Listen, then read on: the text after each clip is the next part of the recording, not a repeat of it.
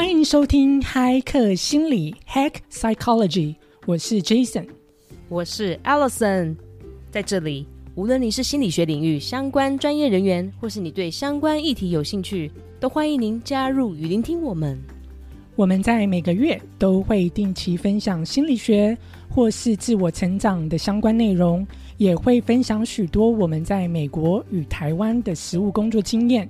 另外，我们也会邀请在美国或台湾相关领域的来宾，与我们一同讨论。希望我们一同在心理学的主题中嗨起来。欢迎留言分享与订阅嗨客心理频道，期待你与我们在每一集的相遇。嗨，大家好，我是 Jason。Hello，大家好，我是 Allison。今天很开心哦，来到第二集。那第二集呢，我们的主题要来讲一个非常有趣的议题，与大家一起来做讨论，也就是大麻的使用对于呢呃一个人哈到底有哪些，不管是正面的效果，或是正面的影响，或是负面的影响哦，我们今天都会呃来一同讨论。那我之所以一开始会想要讲大麻相关的议题，其实主要是因为我最近呢在 Netflix 的呃影集上看到了一个美国的纪录片。哦，这个呃，他我记得他的名字叫做《How to Change Your Mind》，就是在讲说，呃，他大概介绍就是不同种类的，也就是不同种类大家所知道的这种毒品哦，这种呃化学物质，然后针对不同的类别来做介绍。那介绍呢，除了讲说，哎，这个不同的呃这些化学物质、不同的毒品对于一个人有哪些？正面的效果之外，他也会讲一些，诶，有哪些负面效果？那甚至呢，他们还有提到，呃，这些不同的这种呃毒品啊，或其实事实上对于医疗上，哦，也有很大的帮助。是。那所以看完这个，我就觉得非常的有趣，我就想到，诶，那大麻这个议题，好像最近的确在台湾也被呃备受讨论。哦，所以就是呃，就想说，诶，那或许可以来讨论一下，大家应该会觉得很有趣。嗯哼，没错。那讲到毒品哦，我就是在呃 Netflix 上面呢，呃，就是其中一集我记得啦，好像就呃他们就讲到，呃，事实上呢，这个所谓的 psychedelic 这个迷幻剂，迷幻剂一开始呢，呃，出来的时候，其实在美国风行的地方，被一呃被这个流行起来的地方，是在一个非常特别的地方。Alison，你要不要大概猜猜看，是在美国的哪一哪里哪一州？我 我觉得我不需要猜耶，因为我有看过这个纪录片啊，所以你直接公布答案啦。好好，那我就直接公布答案。好，的确哦，就在加州的这个旧金山的戏谷。那大家可以知道，戏谷其实是一个呃科学呃科技公司的呃一个聚集地嘛。那很多中高阶的工程师都在这里工作。那其实就让我想起来，其实之所以或许这个呃这些迷幻剂在呃戏谷被风行起来，其实有很大一部分原因，应该是的确有蛮多的人哦，其实都会说他们使用这些不同的这些所谓的化学的物质哦，他们都会感觉有一种，比如说感觉压力被减轻啊，或是感觉他们的创造力被提升啊，或者是感觉很有效去调节他们的情绪。是，哎，不知道 Alison，你当时在美国。你你有没有听过有人的确会跟你说，他用完这些，呃，不管是大麻也好，或是其他的这种所谓的化学物质，他们会有这种类似这种好的这种感觉？嗯，我在美国的一些同学就是有用大麻的习惯，那他们就会跟我说，他们在使用大麻之后呢，他们会感觉心情比较放松，比较愉快，然后甚至可以减低他们的焦虑。然后可以让他们的思考可能变得更具有创造力，所以听起来整体来说，大麻带给他们感觉是蛮好的。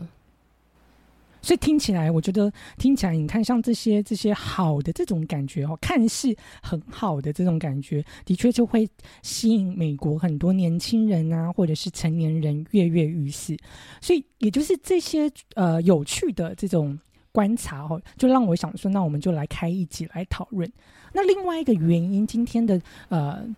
主题也会分享很多。我最近呢在听美国呃两位学者他们在呃做大麻讨论的时候，我觉得很有趣的一些说法跟呃研究的发现，今天也会跟大家一同来讨论。那我觉得在今天我们的主题要开始讲大麻之前，可能要先跟大家跟我们的听众稍微介绍一下大麻，所以 cannabis。这个大麻到底是什么？我们它里面的组成成分又是有哪些？我们稍微请 Alison 帮我们介绍一下。好，一般来说啦，cannabis 大麻它是大麻植物的学术名称。那我们只要知道说，在大麻植物中，其实含有四百多种化合物。那里面呢，就有不同的大麻素，其中有两种大麻素，我们想要特别拿出来提哦，像是 THC 四氢大麻酚和 CBD 大麻二酚。那为什么要把这两个大麻素拿出来提呢？因为这两种大麻素就是让大麻为什么会产生治疗啊，或是休闲效果的主要原因。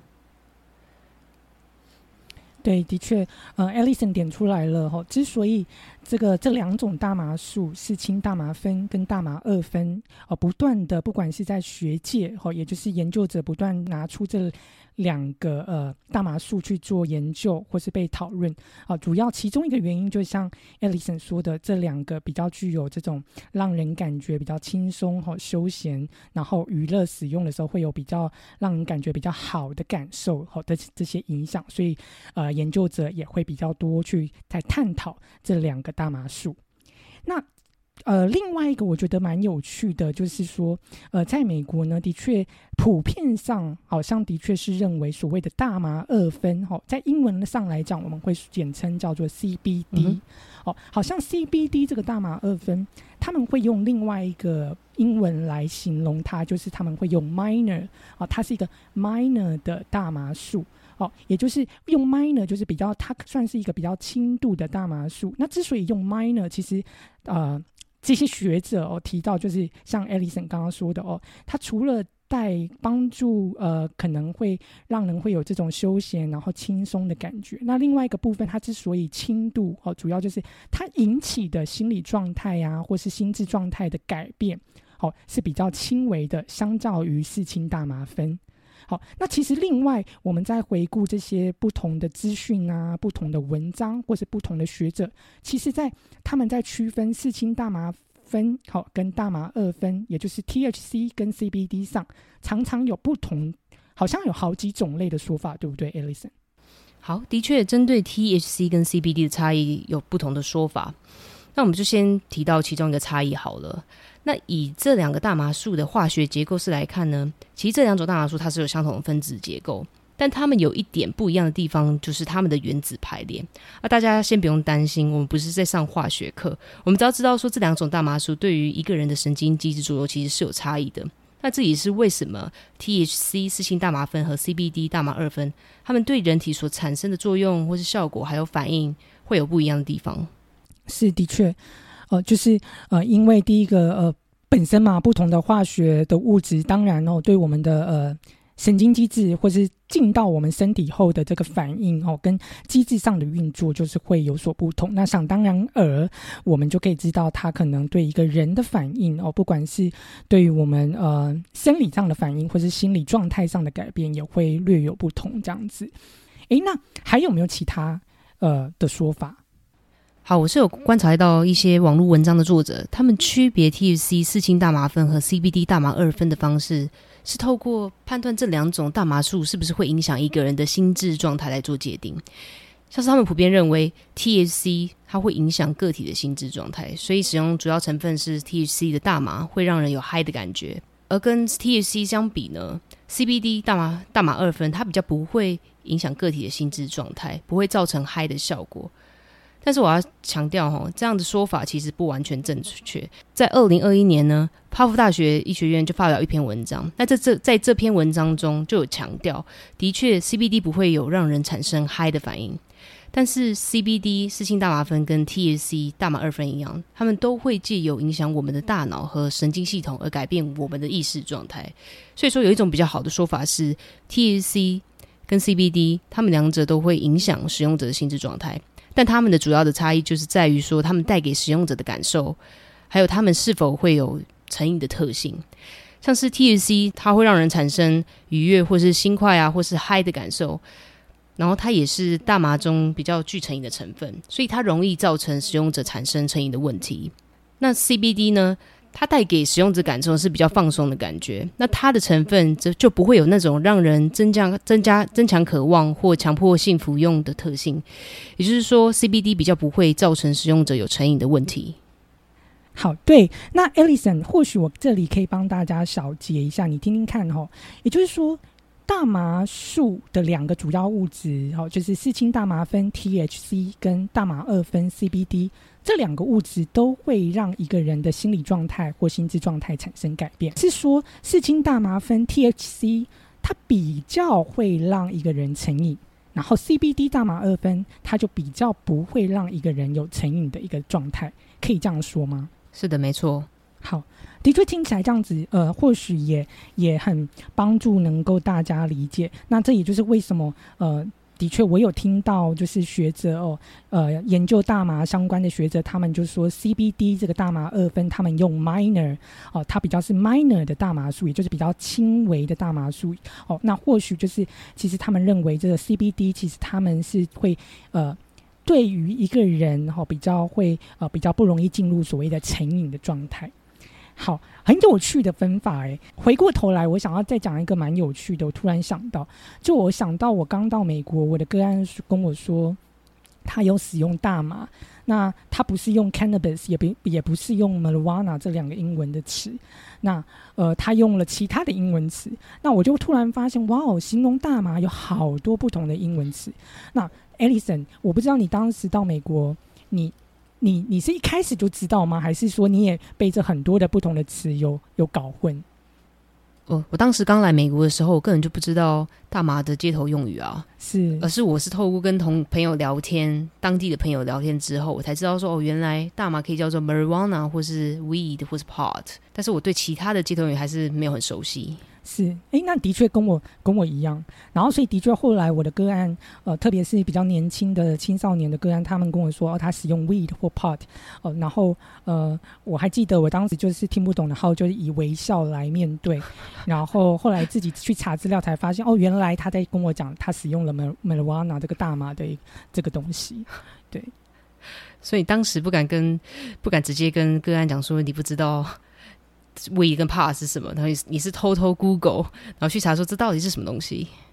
对啊，没错。我觉得一开始特别第一年到美国，这个我们对美国的文化非常不熟。这个微笑面对个案所说的你听不懂的东西，我觉得是真的很常发生。哎，那我就很好奇，那我们刚刚讲了这个大麻的基本的介绍哦，跟各各位听众介绍大麻的组成分啊，或者是呃呃大麻的这个主要的两个物质。哎，那我们来讲讲，那到底现在目前啊，在台湾，因为我之前是有听到有议员他想要去推动这个大麻，希望能够台湾能够呃允许大麻在台湾的使用。哎，大麻现在的状况在台湾到底是不管是在医疗。上面是有被允许的吗？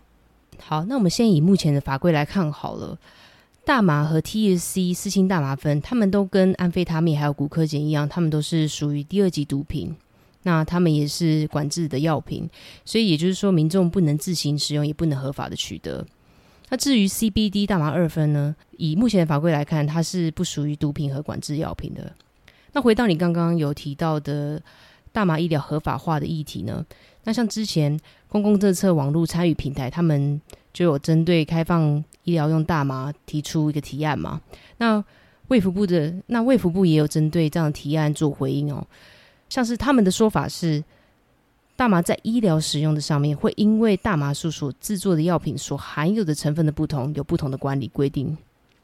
那他们目前的规定就是说，如果民众有需要使用医疗用大麻的需求，他们是需要经过医师诊断评估后开立处方，然后医生的责任呢，就是他们要依据药品的成分来判断，说是要寄由他还是医院透过专案申请的方式来进口这些大麻药品，好让一些真的很需要使用呃医疗用大麻的疾病患者呢，能够使用这些药物。那我们都知道，呃，目前医疗用大麻合法化这样的议题仍然被持续的关注跟讨论吗？那我们真的也很期待，在这样的议题上面，能够讨论出更多能够合法又能安全使用医疗用大麻的方案跟做法。是，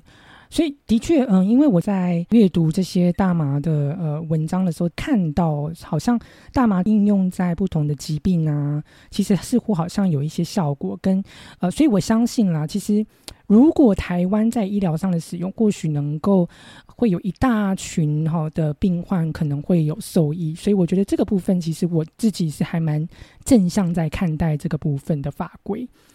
那我们来讲，回到这个比较有趣的话题 哦，就是我们呃在美国生活的这么多年的呃这段时间，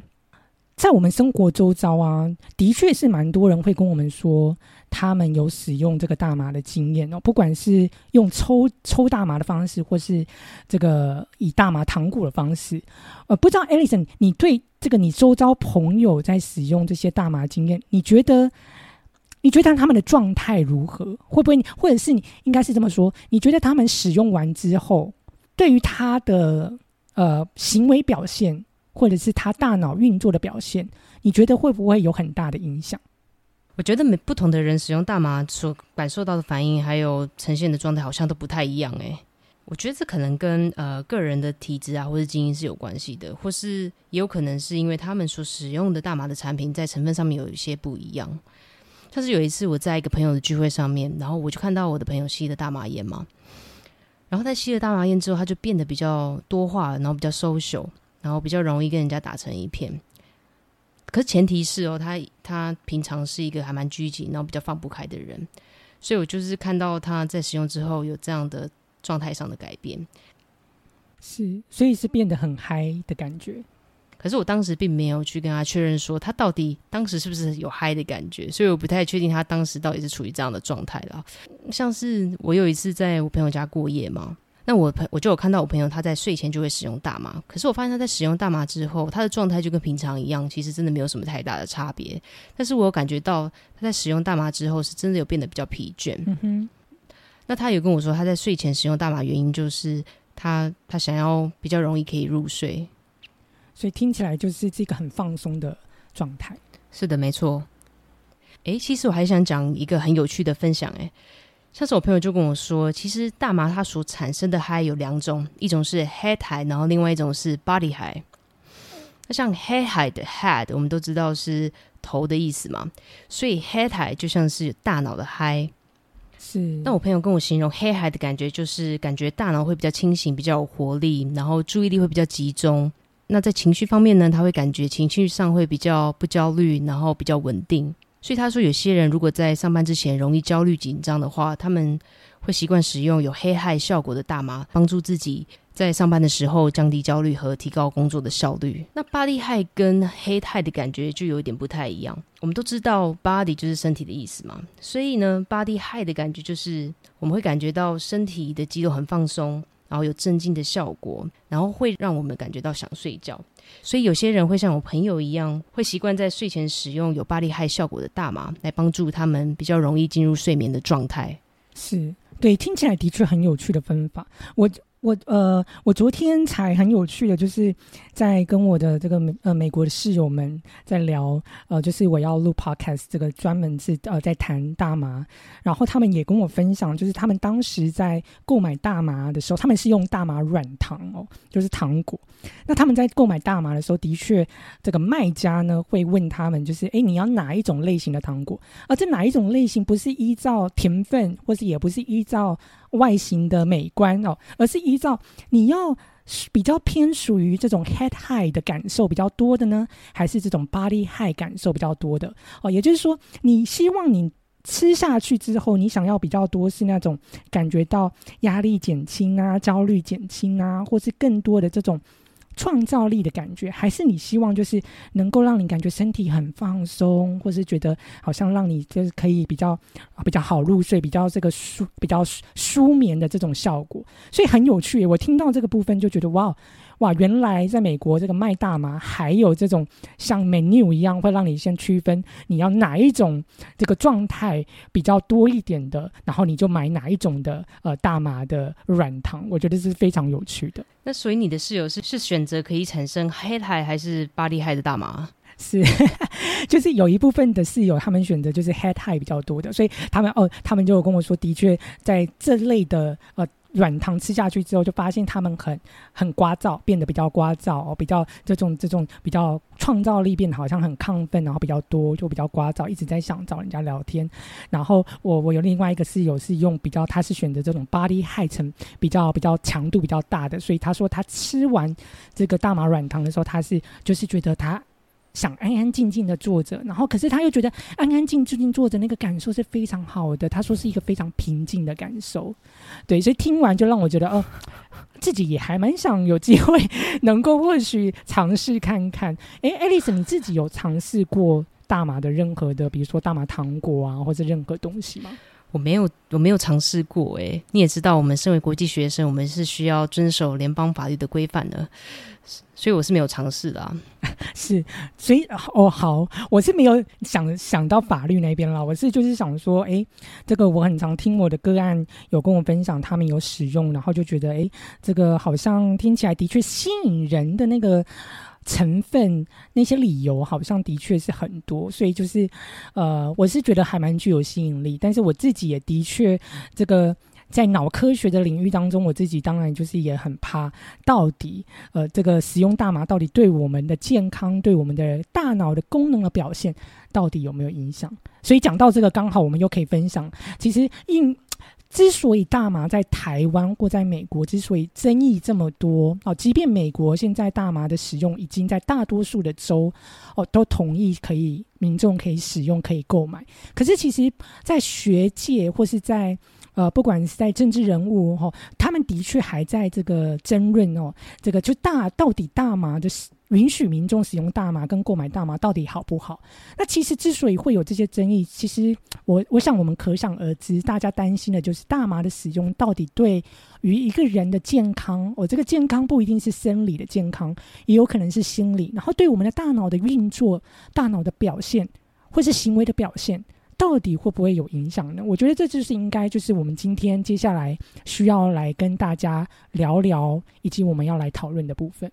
好。那讲到大麻到底对我们健康的影响哦，特别是生理的影响，其实在过去的研究中，呃，有发现的确大麻的使用的确会造成一些生理症状，呃，你可以说是副作用的一些产生哦，像是呃生理的反应，有可能呢你会觉得心室，也就是心跳跳的会比较快哦，比较不稳定，那或者是呢也有产生可能会造成所谓低血压或血压下降的比较多，那或者是你可能会有腹泻啊、嗜睡啊，哦，或者是你有可能会呃，有些大麻的使用也会造成我们肝脏功能好会有一些呃影响或比较不好的影响。那这些都是呃在过去的这些研究，我们发现是呃对于生理好有可能产生的副作用。诶，那我就还蛮好奇的，就是 Alice，你刚刚在讲到就是说在医疗上使用的大麻，那是不是你有发现，或是你有没有？阅读到，呃，比如说，在过去的研究中有发现，大麻对于，比如说，有没有对于其他疾病或生理症状是有帮助的呢？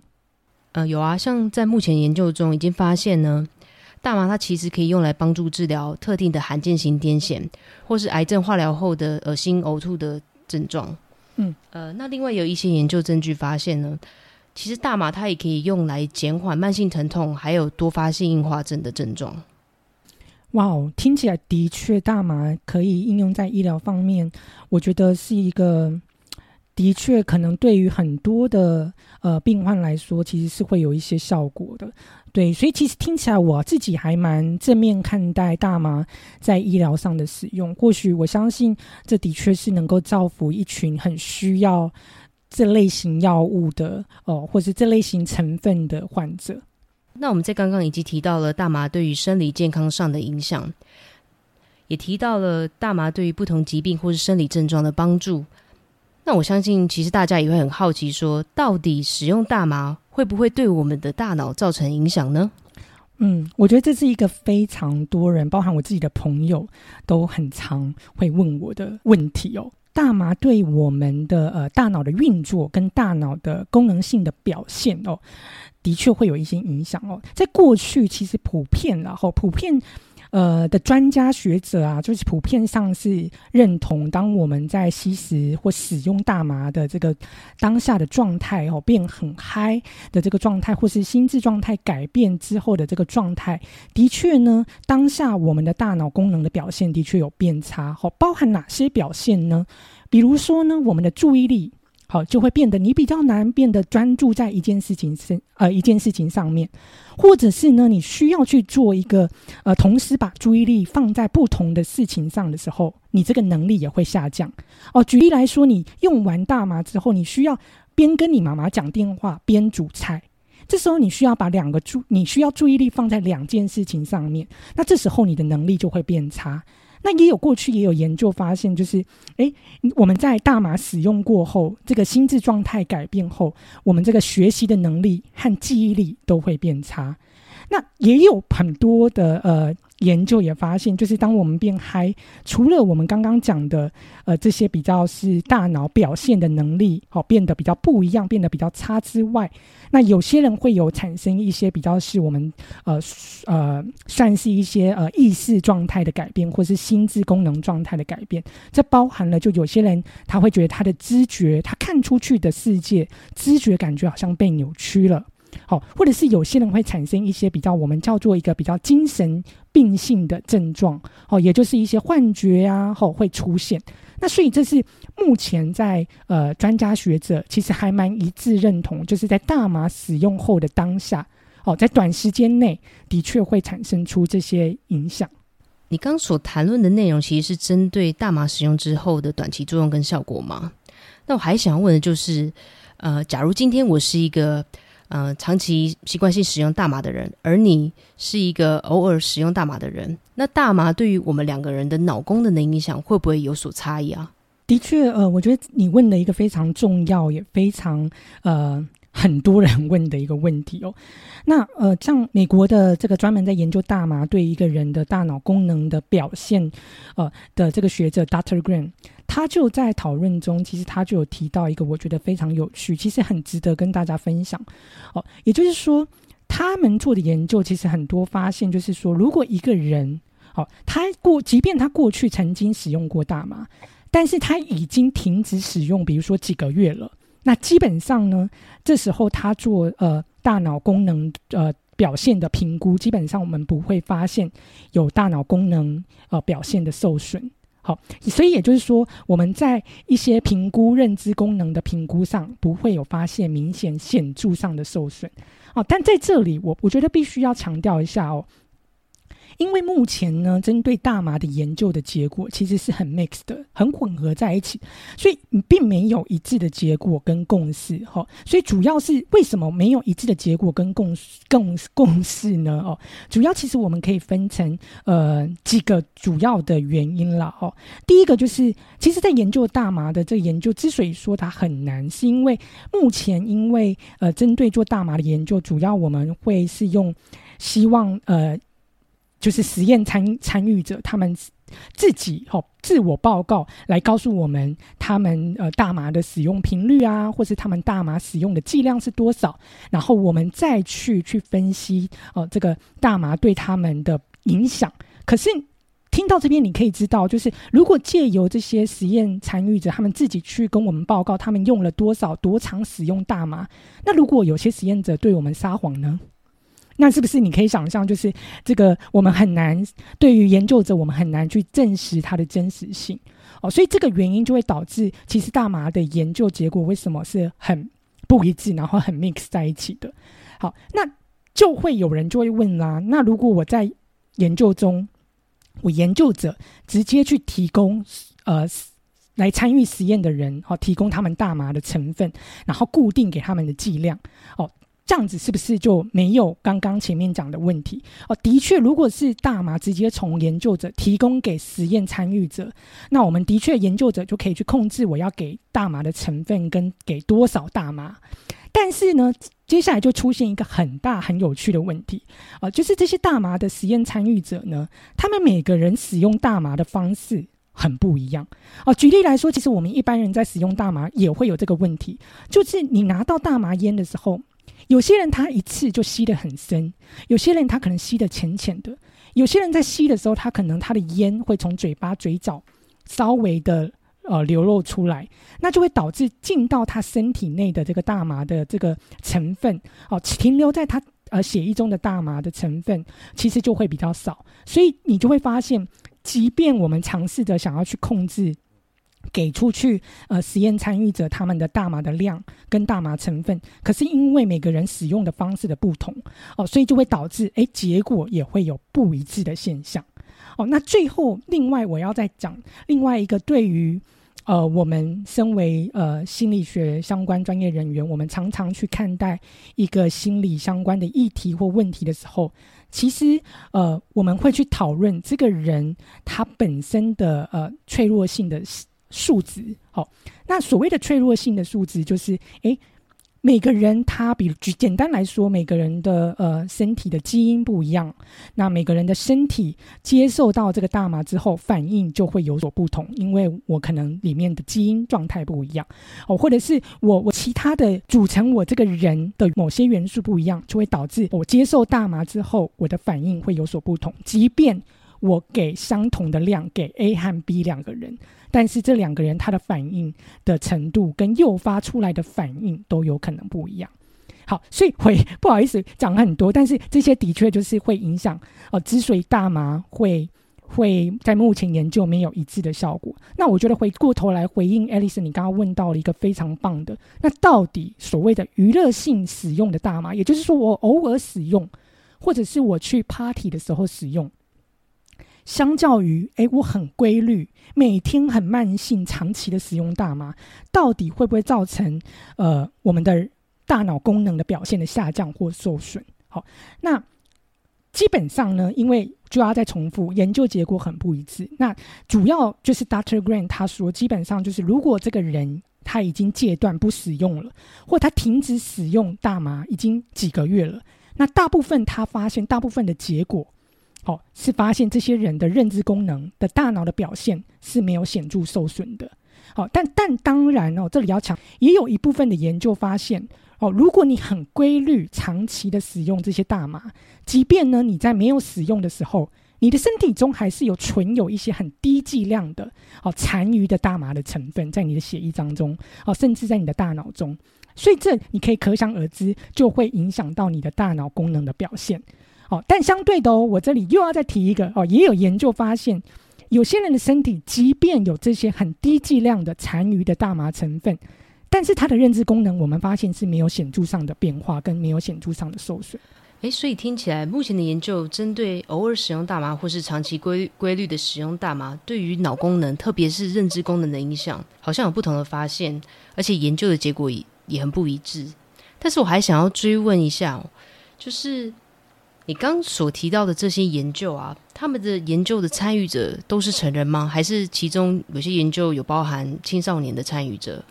的确是主要是成人，但是你也提到了一个非常，我觉得你观察到一个非常棒的点哦，就是的确对于大脑科学的研究者哦，或者是我们对于大脑的发展，我们现在的确已经知道，就是大脑的发展的速度，或是大脑发展的呃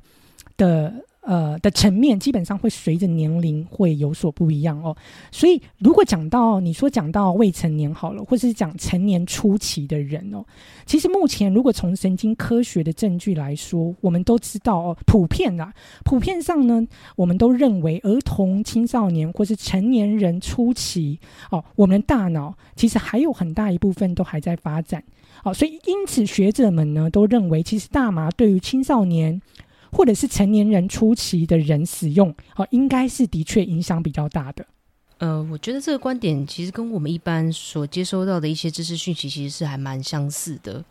就是在青少年时期或在成人初期使用大麻，其实真的会对我们的大脑的发展或者是大脑功能造成比较严重的损害。对，的确，这这目前其实是普遍上，呃，研究者我跟学者专家比较一致，是觉得比较没有问结论了哦，就是针对这种儿童、青少年啊，或是我们刚刚讲这个成年人初期哦，其实这个大脑神经啊、神经元啊，哦，是大脑很多的部分，其实都还是在正在进行中哦，正在发展中，所以这时候他们认为使用这些化学物质哦，其实是有很大的一定风险。可是这里我还是必须强调啦，就是呃。就像我说的哦，其实目前大麻的研究其实都没有所谓的因果的确定哦，其实都还是要更多更多研究的累积跟证据的证明。好，那除了这些观点以外，还有没有什么更有趣的观点呢？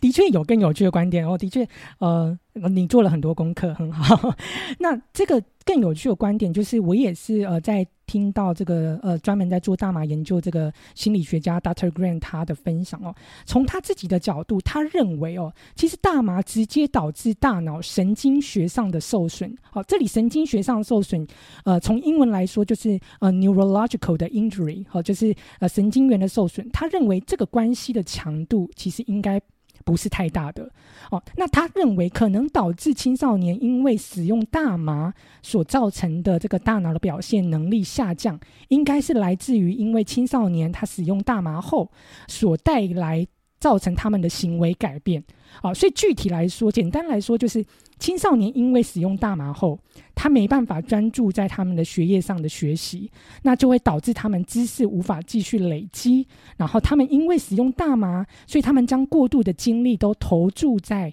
呃，比如说阻碍他们学习成长的这个社交环境当中。那所以长期而言，你可以知道，他们就缺乏了这个。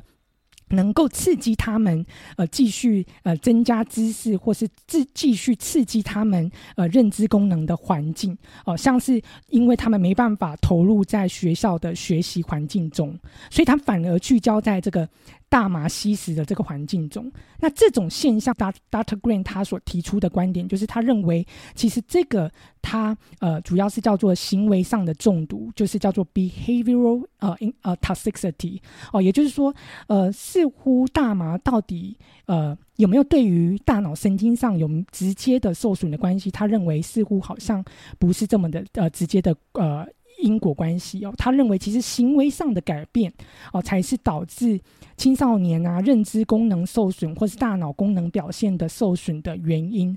好，那到目前为止，我们已经透过整理一些研究的发现，来帮助大家认识大麻对于一个人的生理和大脑的影响。那我们现在想要把焦点放在，假如我们今天是个物质使用的成瘾者，那我们该如何帮助自己去减低使用物质的渴望跟欲望呢？是，我觉得这的确也也是一个非常重要的问题哦，也很值得大家来共同讨论。那讲到这个减低这个对于这个某个物质哦的欲望哦，其实呃，不管是身为呃治疗师或是呃一般大众，其实我们在一般生活中，我们对于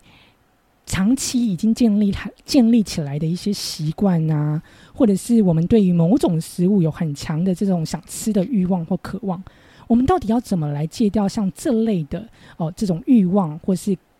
这类的渴望哦？那其实很，我觉得最重要的第一步骤啦，其实就是我们要问我们自己哦，就是为什么呃我们想戒掉哦？想戒掉这个坏习惯，想戒掉这个对于这个物质使用的这个强烈的这个欲望跟渴望哦，所以也就是要让自己稍微去评估哦，然后稍微去想一下，到底有没有一些你的动机是什么，然后你的意图是什么。好，所以其实我很建议大家，也就是我通常会很建议，包含我自己在工作上的个案，就是可以协助他们，或是你自己，哦，可以列出来一些戒掉这些坏习惯，或是这个戒掉这个这个物质使用的一些好与坏的观点，哦，能够帮助自己找出一个非常强烈的动机跟意图。所以你的意思是，你可能会邀请呃个人拿出一张白纸。然后列出戒瘾的 pro and cons，就是好与坏吗？如果基本上我我觉得拿一张白纸，其实也不一定要白纸啦，就是你任何的嘛。只是最重要的就是你要能够呃清楚的知道我我想戒掉这个。呃，这个这样的行为哦的一些具体的原因跟意图哦，因为通常你有很强烈具体的意图哦，你会就会有比较大的动机，能够强去维持这个呃不去使用这个物质呃的这个行为。呃，其实我还想再问一下，就是你除了会去帮助成瘾者界定成瘾呃界定戒瘾的动机跟意图之外，那你还会去帮助呃帮助成瘾者去？界定说，呃，他当初会去使用这个毒品或是物质的的因素或是根源吗？是是没错，我觉得这也是一个非常棒也很重要的一个点。的确，如果你说在临床工作上哦，的确我们在针对在做呃。跟成瘾的个案做工作的时候，的确我们会探讨的层面更多。当然，就像你说的，去追溯其他层面的原因，为什么会使用这些化学物质？哦，为什么会使用大麻也非常重要。哦，所以呃，但针对一般民众哦，比如说你自己想去戒掉某样东西或者某个行为，当然你也可以去想想看哦，为什么你会想戒掉嘛？哦，以及当时让你使用这些原。呃，使用这个物质的原因，好是什么？我们现在来一个角色扮演，比如说 Ellison，你当时为什么会使用大麻？我当时会使用大麻的原因，是因为我的工作压力真的是太大了，大到我真的无法负荷，所以我必须使用大麻来帮助我比较不会想那么多，然后减低我的焦虑。是。是，这的确是很多很多民众会使用化学物质的原因哦，就是工作压力大，我需要这个物质来帮助我放松，好，来稍微嗨一下，舒服一下。好，那 Alison，为什么你现在会想停止使用大麻呢？呃，因为我使用大麻这件事情被我的家人还有我的另外一半发现了，然后这件事情其实造成很大的家庭革命，然后也让我的亲密关系造成大的问题。是，那他们为什么觉得？使用大麻是不好的，希望你不要再使用。呃，因为他们认为吸大麻是不合法的，然后也会损害我的身体健康，所以他们完全不能接受我有使用大麻的习惯。是，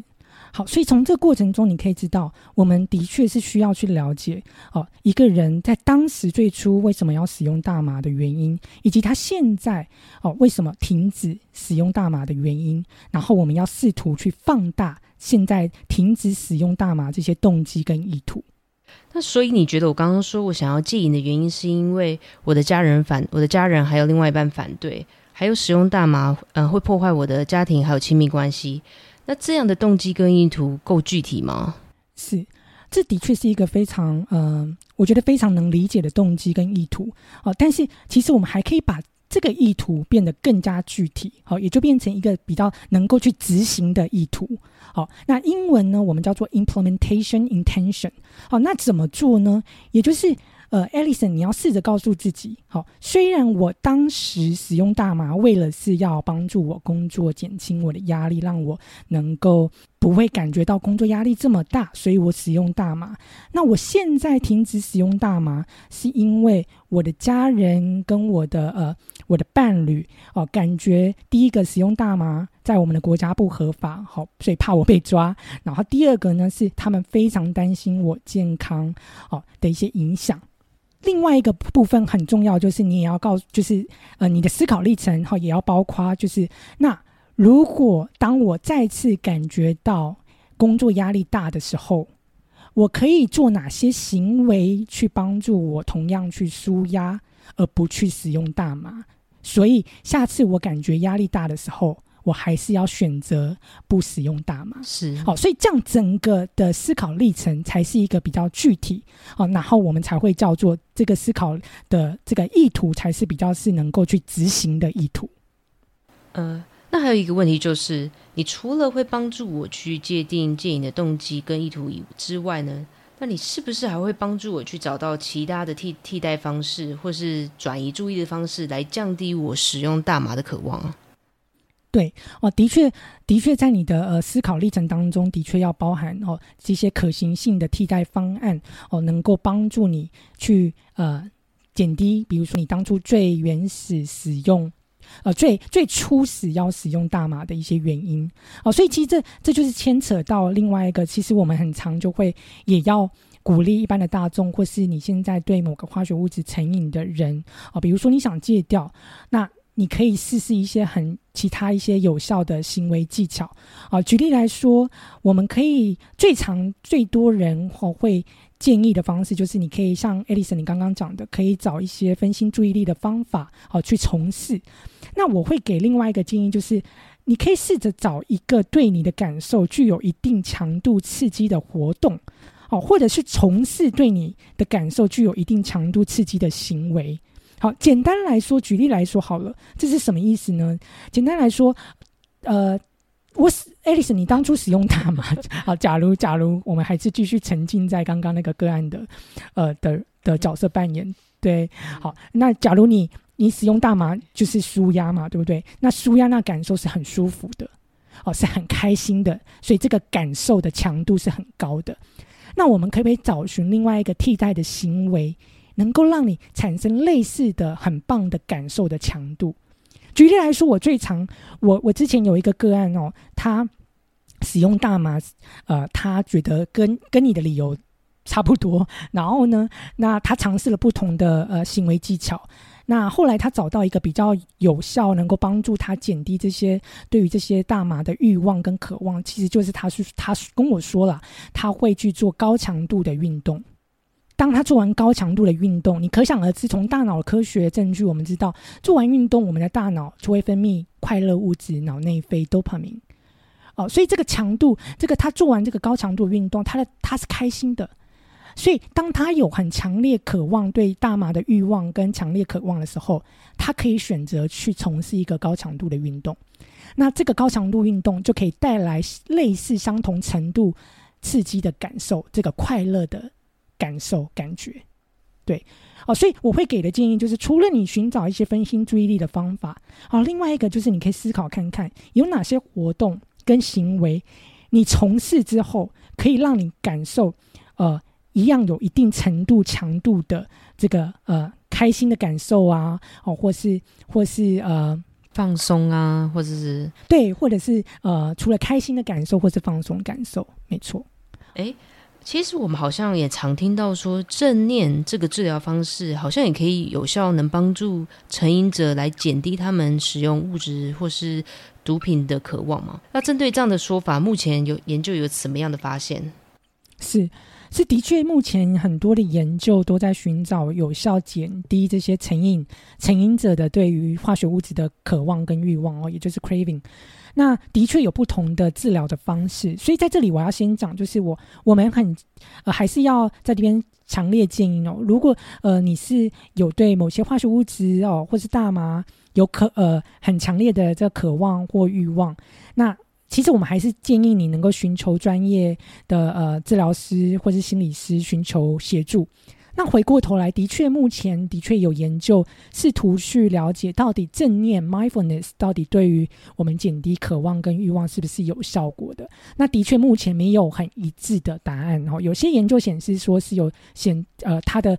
渴望跟欲望有显著的下降，但是的确也有部分的研究是没有发现显著的效果。那我自己在呃我的临床工作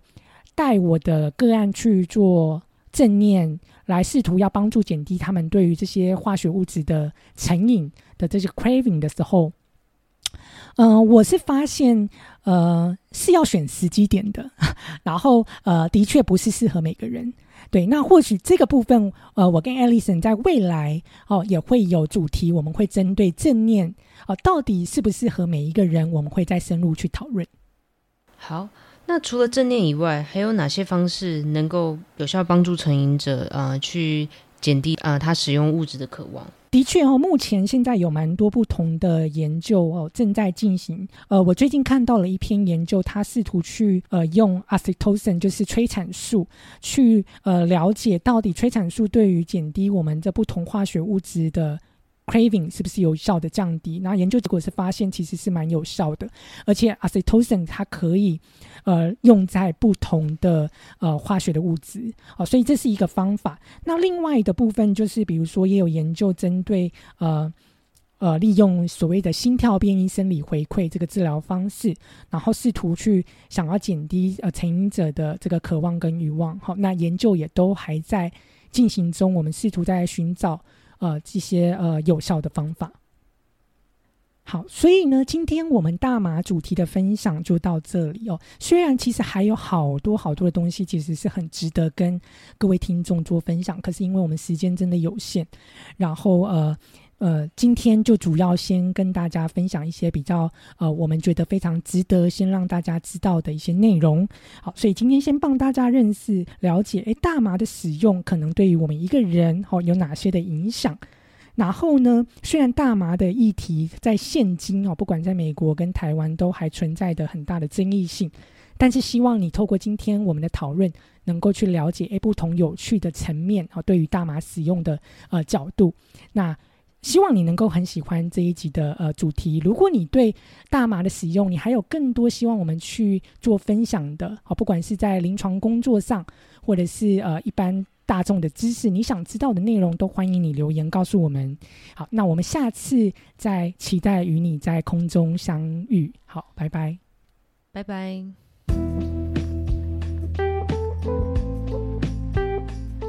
为了维护保密原则，我们会将个案的故事内容修改或移除可辨识的资讯。如果我们的分享中有提到任何临床上的处置或介入，这只是我们经验分享与观察。所有的内容不能代替专业的医疗建议、诊断与治疗。如果你有特殊心理相关医疗的需求，仍建议你寻求专业人员的协助。期待与你下一集的相遇。